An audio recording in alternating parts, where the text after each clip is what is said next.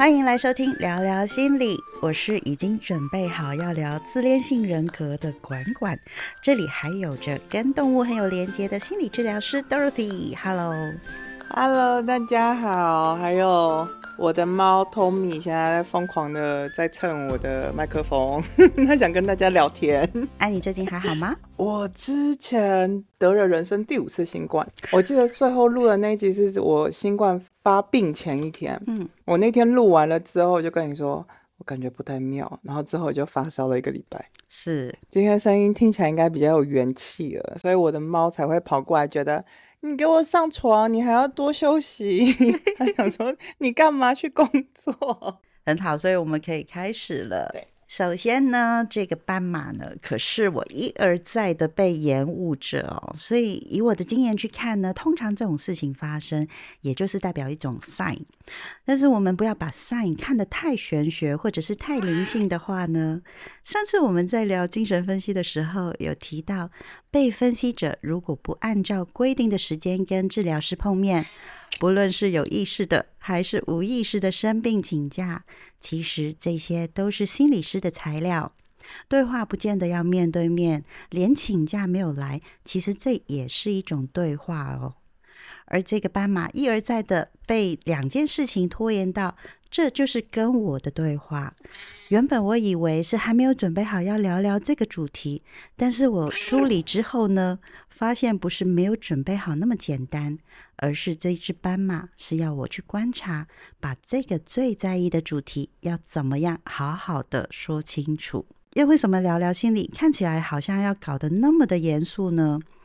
其实我一直都不想要那么严肃，因为 Dorothy 跟我共同建立这个 podcast，最核心的是我们并不会想要把这个专业娱乐化，特别是现在的资讯很容易造就了一知半解。比方说，只要不顺着自己的意念，就是别人对自己的冷暴力，或者是有一些情绪勒索啊，甚至是有一些人会觉得对方上了我，而又没有交往的承诺，那就是等于我被 PUA 了。所以呢，我跟 Dorothy 都很小心翼翼，不用太过专业的说辞，但是希望能够保有该有的专业，而不是留给大家自己去 Google 名词、去 Google 找分析解答。再加上进入科学领域的 Dorothy 跟玄学的我，这样两种不同层面的交流，一直都建立在一种很奇妙的火花，让表面上所谓的不科学和科学彼此的交汇贯穿，生活总是充满了多元，已知跟未知其实可以同时存在跟交流的。讲了那么多铺陈哦，其实就是要跟大家说，这个斑马只是个 teaser。我跟 Dorothy 准备好要聊聊的是最多专业学者、最多两性专家会谈到我们这几年冒出来非常当红的一个话题——自恋性人格。你们可以看到这一次的标题哦。过去如果一个主题，我大概都会标上上中下集或者是上下集，至少大家会知道这个主题会切成几个单元。不过这一次你们只会看到一 dash X。而这个 X 就是代表了我不设限，因为我也不知道我们会讲了多少集。因为以 Dorothy 跟我在这个主题的体验呢，我们会有很多不同的面向，把自恋型人格可以聊出一个完整的内容。所以，我们不想要花一两个小时，大家听了很片面，就直接标签了你的父母，标签了你公司的主管或者是同事，标签了你的伴侣，他们就是有自恋性人格，所以你自己很委屈、很可怜，他们很混蛋。这不是我的目标。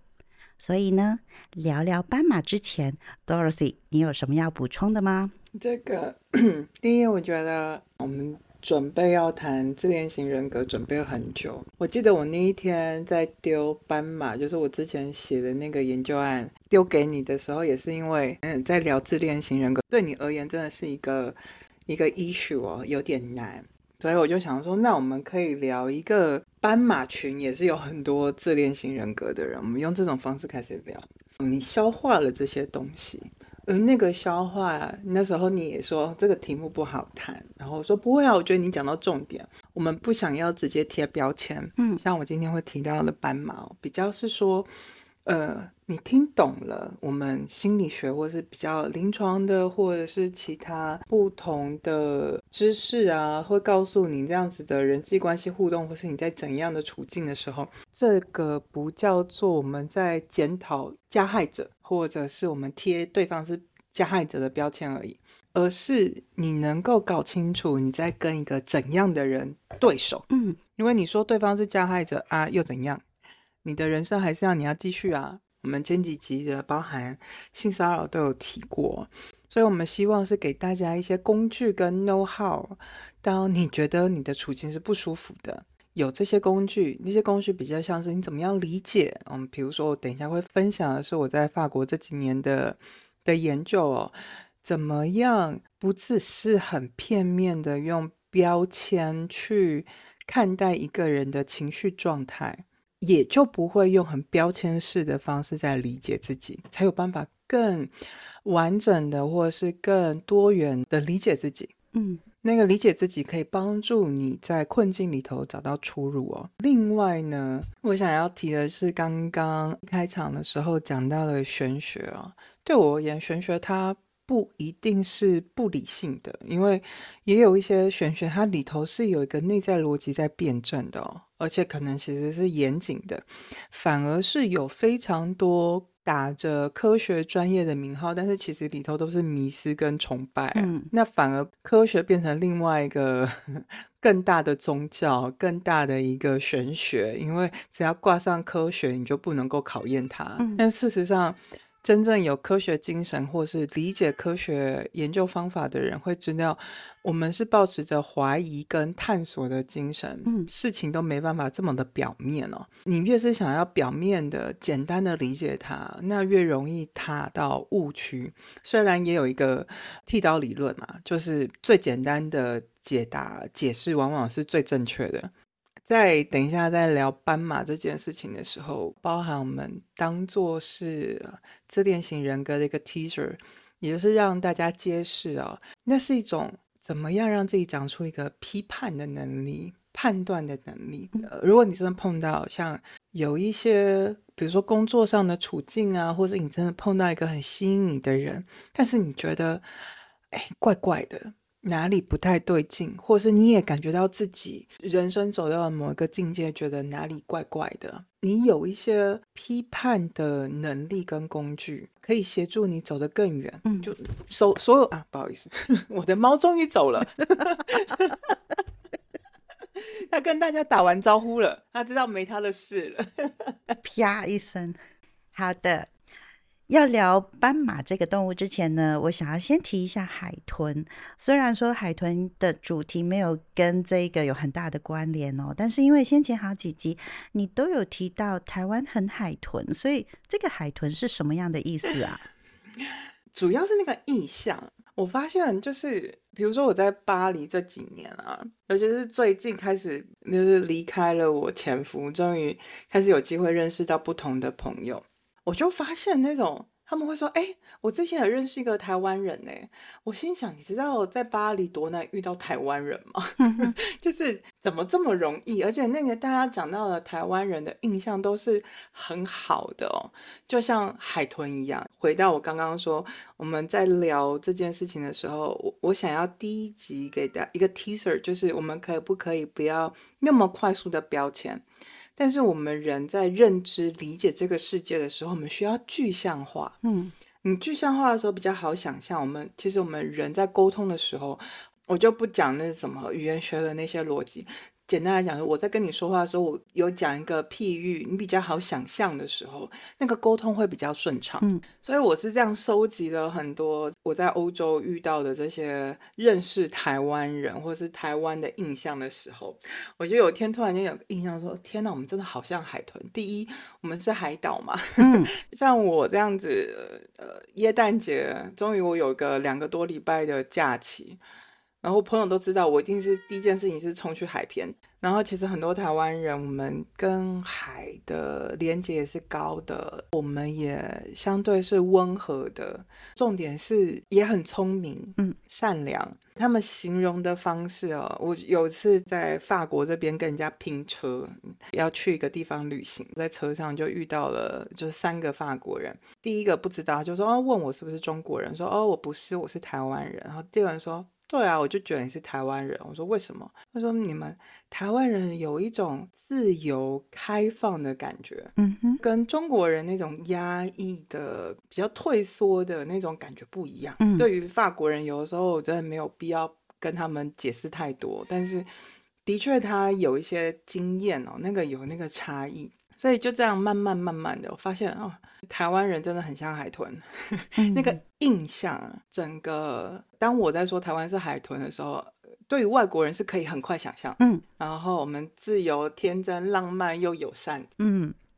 但是就以我对海豚的了解哦，其实它除了很善良、友善，然后会跟其他的鱼类或者是人互动。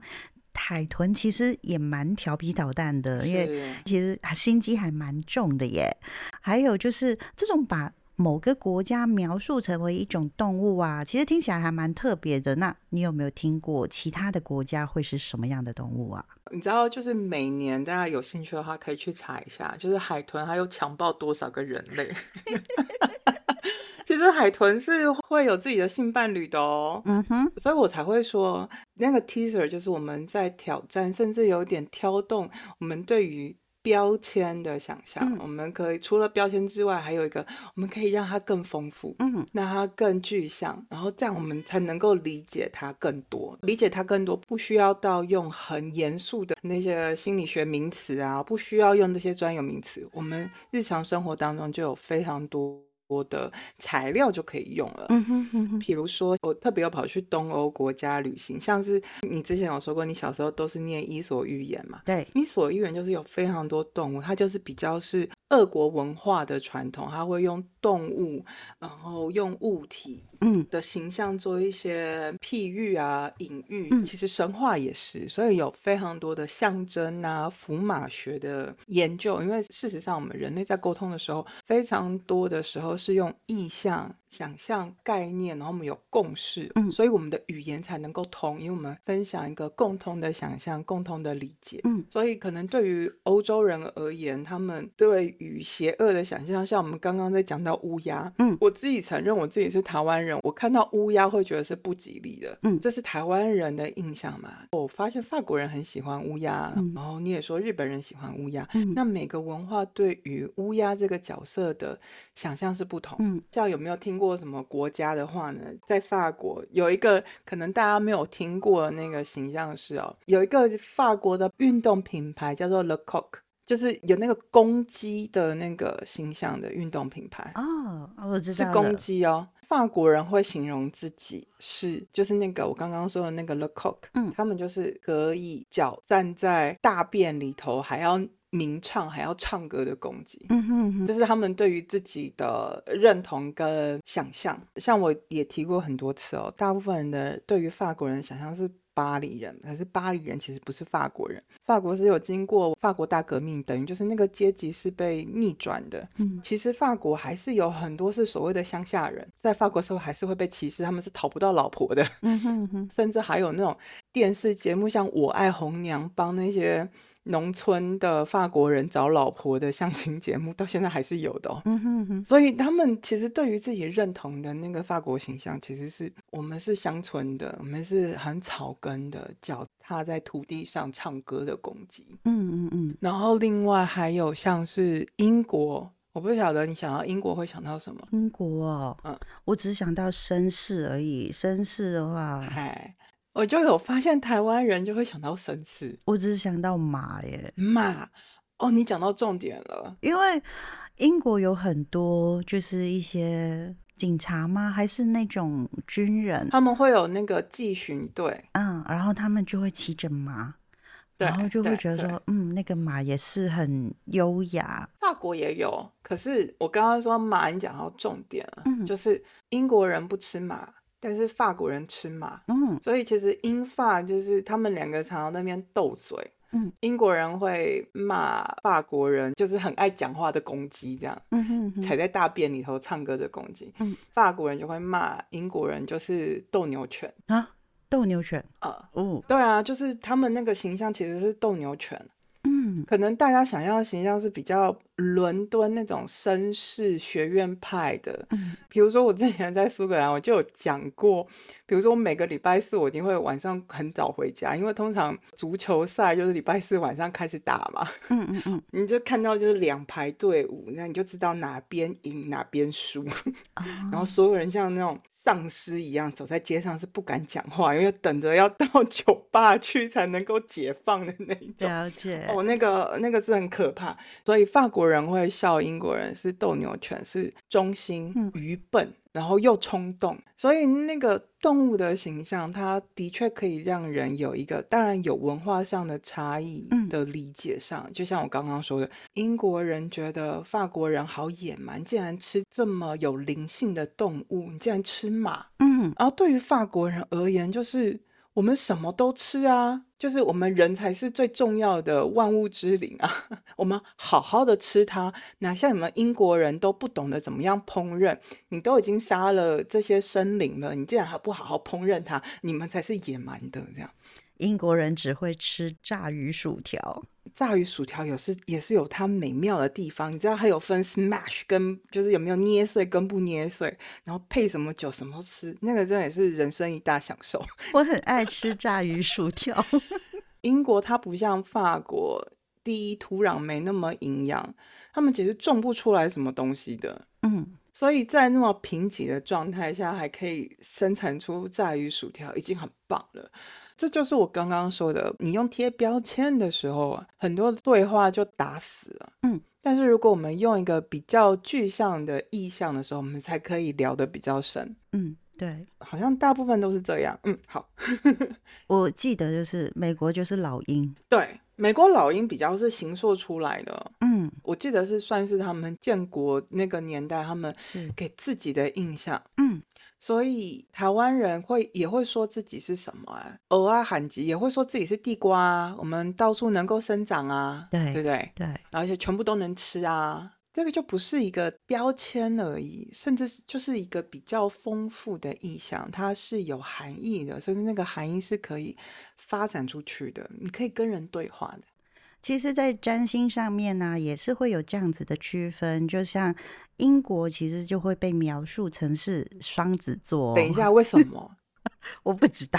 我你刚刚讲的时候，我想说，嗯，是因为这样，所以我去英国有种回家的感觉吗？我第一次听过这种说法，哎。有有有有一些就是学派，其实是会把呃不同的国家就是描述成什么样的一个星座，像刚刚我说的是英国像双子嘛，那美国这一个大哥的角色，很自然其实会被描述成狮子，你也会觉得说，嗯，好像有像哎那种感觉哦。对，而台湾呢，其实是我听过我身边很厉害的一些占星朋友，他说台湾其实是被描述成射手座，开朗。然后乐天，其实有没有很像海豚？对对，其实还蛮像的。但是不管是用动物啊，还是用星座在描述那个国家或者是那个人哦，其实我们都可以了解。很多人其实都希望用一种快速简单的方式去了解对方，自然而然我们就知道说，哦，我用什么样的地方去插入去连接。所以呢，斑马呢会是成为自恋性人格的 teaser，它不是一个自恋性人格的入口哦。我们渐渐要理解人的面相不是非黑即白的。在 Dorothy 解释什么是斑马之前呢，我先说一下斑马这个动物的角色。那外显的特征我就不多描述了。斑马呢，习惯是群体的生活，因为它的纹理几乎是独一无二的。那黑跟白同时出现的时候，其实我们最常常运用到这一个斑马的配色，其实就是一个斑马线嘛，大家都会有印象。那另外就是斑马很聪明、很敏感，同时它也会伪装自己。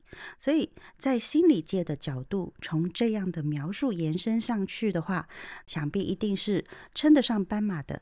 应该其实是一个蛮聪明的人喽。应该说是他们，比如说为什么是斑马？因为黑白黑白，因为它的那个颜色会让那些狩猎者没办法在那个非洲大草原判断它的远近，嗯，因为它太突兀了。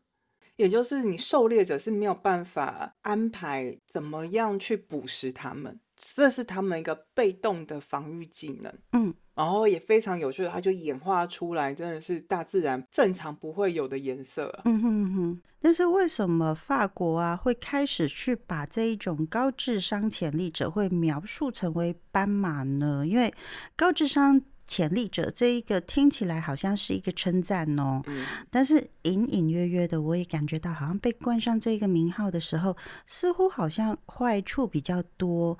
所以我们要怎么判别，或者是自己，或者是家人属于斑马这个类别啊？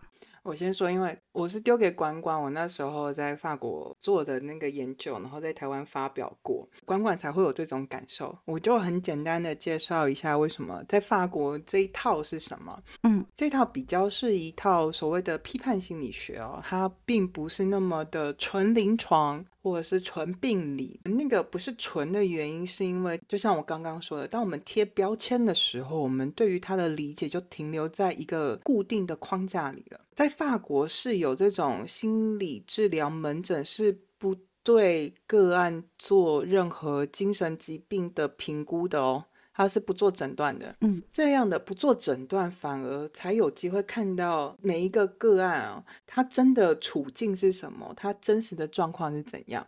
那至于所谓的高智商潜力者，是指因为那时候法国在法国也是跟台湾一样有全民教育的。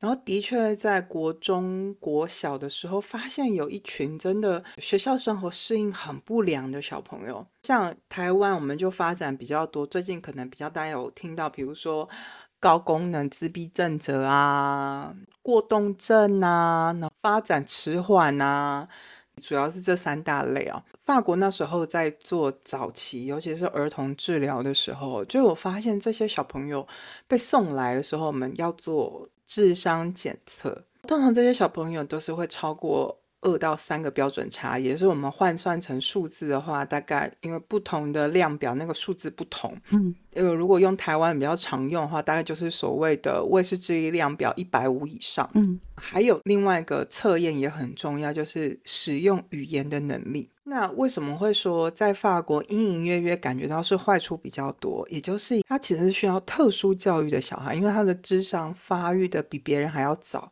所以他在班上会无聊，嗯，他可能会不合群，其实造成老师会有压力。像我在法国这边这几年经营的个案，就常常有那种到最后是老师在攻击小朋友。听起来好像有点呃惊悚哦，但是大家想象一下，就很像一个小孩，他很莫名其妙，有时候真的就是会让老师情绪崩溃的那种。嗯，被诊断是斑马的这些小朋友，十之八九都是因为跟老师起冲突，老师是真的受不了。嗯，比如说注意力过动，主要是过动可能会比较常出现。还有另外一种就是自闭。嗯，我就有听过是真的很极端的例子，是他在诊断前哦，常常会有一个临床上，我们常常会形。容的就是这个小孩，你在跟他说话的时候，你会觉得你的智力被吸干了。嗯哼。你要用尽所有的智力才有办法对付的小孩，嗯，哦，这种通常，比如说在学校里头，老师真的会觉得他是问题学生，甚至会害怕的。其实我自己后来我被诊断我也是斑马，有机会再分享我发现自己的这个过程。我的确我在小的时候就有被老师形容说，跟我在一起哦，会觉得我像是一个强力海绵一样。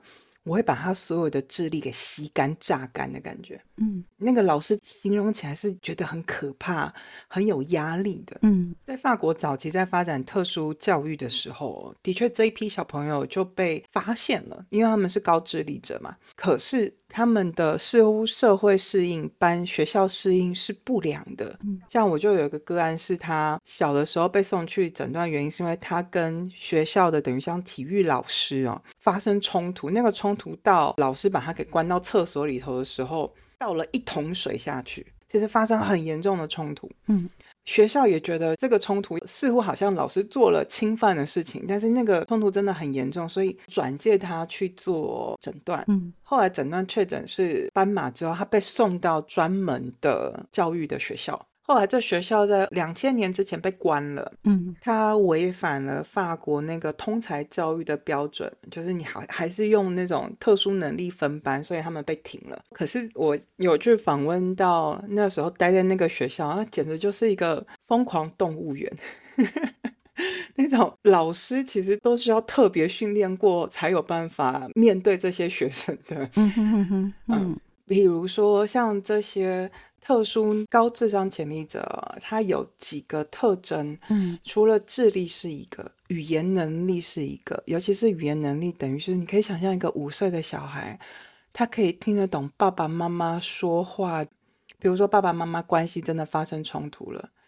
你五岁小孩，你是骗不了他的，嗯，他完全没有所谓的天真善良的阶段，嗯，很很早就知道啊，圣诞老公公根本不存在，只是大人哄小孩开心，嗯。那种他对于这世界的理解，不是循序渐进的慢慢发现，而是突然间砰，他被丢到一个非常残酷、真实，然后讯息过度的社会。嗯，所以这样的高智商潜力的小孩，为什么是潜力？因为呃，我们在临床上发现，这些小孩通常他的感受力太过敏感了。嗯，在台湾我们可能就会用什么高度敏感的人。嗯，但是高度敏感它代表什么呢？你收到的讯息量很多，我常常会譬喻哦，那很像是可能你吃掉一个好吃的鸡排，一般人可能觉得哦好吃哦好开心这样六七分的开心，可是对于这些高敏感的人哦，那个不是一到十而已，可能是一到一百。甚至少数的是到一到一千，嗯，所以他真的成瘾也好，喜欢上的东西也好，那真的是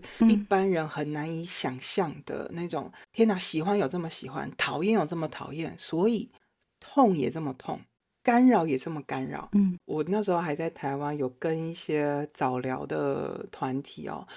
比如说早期自闭症的小孩，我就听过有一个妈妈，她后来才发现，原来她的小孩是因为他的听觉比一般人还要敏感了一百倍，所以呢，就算我们用正常的说话方式，对于这小孩而言，就好像你贴着他耳朵尖叫一样。嗯，那当然他没有办法承担这样子的刺激。嗯，所以他的行为。适应模式就是变成是自闭，因为对他而言太痛了，他会想把自己给关起来，隔绝那些声音。嗯，斑马之所以被谈，当然有第一是我们对于天才还是有所谓的天才迷思嘛，崇拜嘛，期待。嗯，当你真的是有那个天才的潜力，所以他用的是潜力哦，而不是。他真的是天才，因为他在成长成变成是天才之前，可能比如说我讲那个听力太过敏感，他就已经受不了，就只想要离群所居，我还学习呢。比如说对于文字理解特别有能力的人，嗯，可能他太早就理解这社会有多黑暗，他就觉得我不想要参与人世间太多。我就访问过那一批的小孩，有一个他高中就决定辍学了，不想念了。他就跑去当墓园的管理者，那边最亲近，这样。嗯哼，所以那个天才未必是像台湾想象哦，高功能自闭症啊，某种程度上形象的确是。嗯，就像我刚刚说的，我不想要用贴标签，而是我们想象，所以才用斑马去想象。奇怪，怎么会有一种很奇妙的生物，用黑白相间的条纹在非洲大草原上？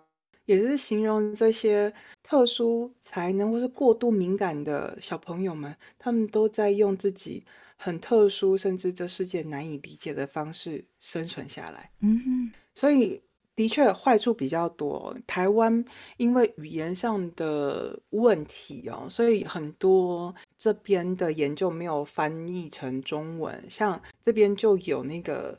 呃，有一百个教育斑马的手册，他其实在想说，你的小孩出现哪种问题，突然间尖叫，他可能是什么？怎么样对待他的内在的感受是什么？怎么样可以理解他？嗯，所以可能我们想要一生那个天才很开心，没有，你真的当父母的时候会觉得，哇，他的毛真多。就像我有一只这样太聪明的猫，嗯，我连要录音还要先安抚它，嗯，我宁可它不理我嘛，正常一点就好，嗯，可是没办法。所以那个坏处比较多。一方面是他的主要的照顾者得要花更多的心力理解他，嗯，第二是你身为高度敏感的人，你智商比较高，你其实接收到的讯息比较多的时候，你没有办法用同才的或是大家既定俗成的方式来对待自己、理解自己。嗯嗯嗯，那个坏处多，像管管知道我就是一个嗅觉非常敏感的人，所以我很讨厌法国，嗯，因为巴黎真的很臭，嗯。可是像我这次得新冠，这次新冠的特征真的就是会嗅觉丧失。这度假回来不是在跟你聊天吗？我说我真的发现嗅觉没那么敏感之后，我觉得巴黎可爱很多，